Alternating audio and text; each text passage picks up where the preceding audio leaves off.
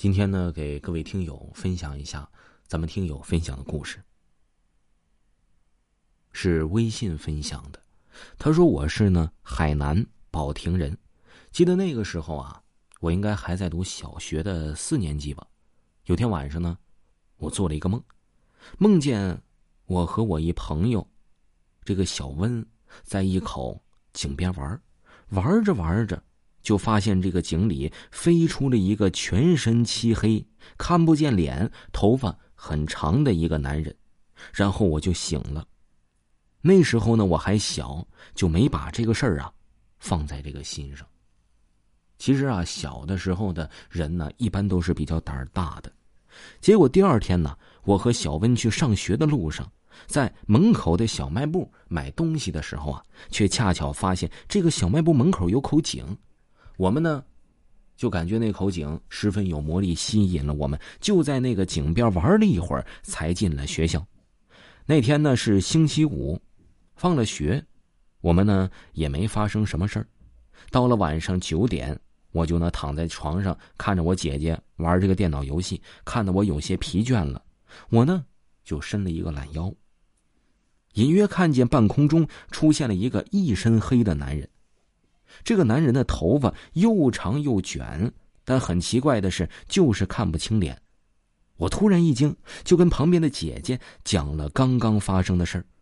我姐听了呢，也是一惊，然后马上把我带到客厅，跟爸爸妈妈就讲了这件事儿。吓得我们两个人都哭了，爸爸妈妈赶紧安慰我们，说是幻觉、看错了什么的。我爸呢就安慰我们。说呀，今晚我们两个跟母亲呢睡在主卧，他自己睡，有电脑的那屋，我没事到了第二天早上，下着大雨，我起床的时候呢，才发现我家门口挂着的那一面照妖镜在地上摔碎了。我爸醒来也和我妈说，昨天晚上呢，也在同样的房间，就是那个房间呢，也梦到了一些不好的事情。于是呢，母亲就联系了这个家外面的风水先生。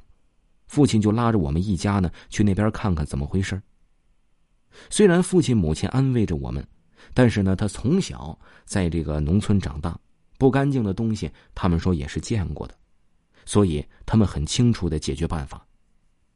来到了风水先生的屋子，我们还没有说来找他的原因呢，他就先开口了。他说：“你家小孩是不是碰着什么脏东西了啊？是不是晚上九点多看见的？啊，那东西。”是不是跟着你们家小孩回来的？这里呢，先说明一下啊，我家离这个风水先生家的距离呢，可是隔着一百多公里，而且呢，这件事儿啊，我事先也没跟他说过，居然被他一五一十的给说了出来，把我给震惊到了。于是啊，他就开始弄起了一些我听不懂的语言，像咒语似的念了有大概半个小时吧。然后呢，就拿出了一个纸人的这个钱，纸钱人就烧了起来。然后呢，让我们一家人从燃起的小火堆上跨过去，这个事儿呢也就解决的差不多了。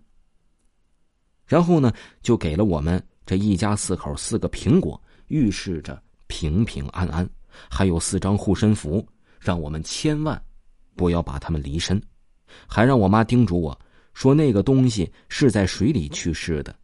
让我在十八岁之前千万不要去这个水边玩井边玩类似于水的地方你就不能碰。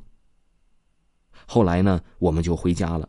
后来长大了，听了这个小卖部的老板娘说，他们小卖部后面那口井啊，之前有个小偷晚上来附近偷东西，被别人发现了，视野黑暗，在别人追逐的过程中跌倒掉进了井里，摔死了。听老板娘的描述，跟我当时见到的那位差不多。或许我当时见到的就是那位吧。听众朋友，本集已经给各位播讲完毕了。如果各位呢没有听够这部鬼故事的话呢，可以听一下新出的《维华讲民间鬼故事》的第二季。点击我的头像，在账号下的第一栏就可以看到灵异鬼事。维华讲民间鬼故事第二部，非常的好听，而且非常的惊悚。咱们下期再见。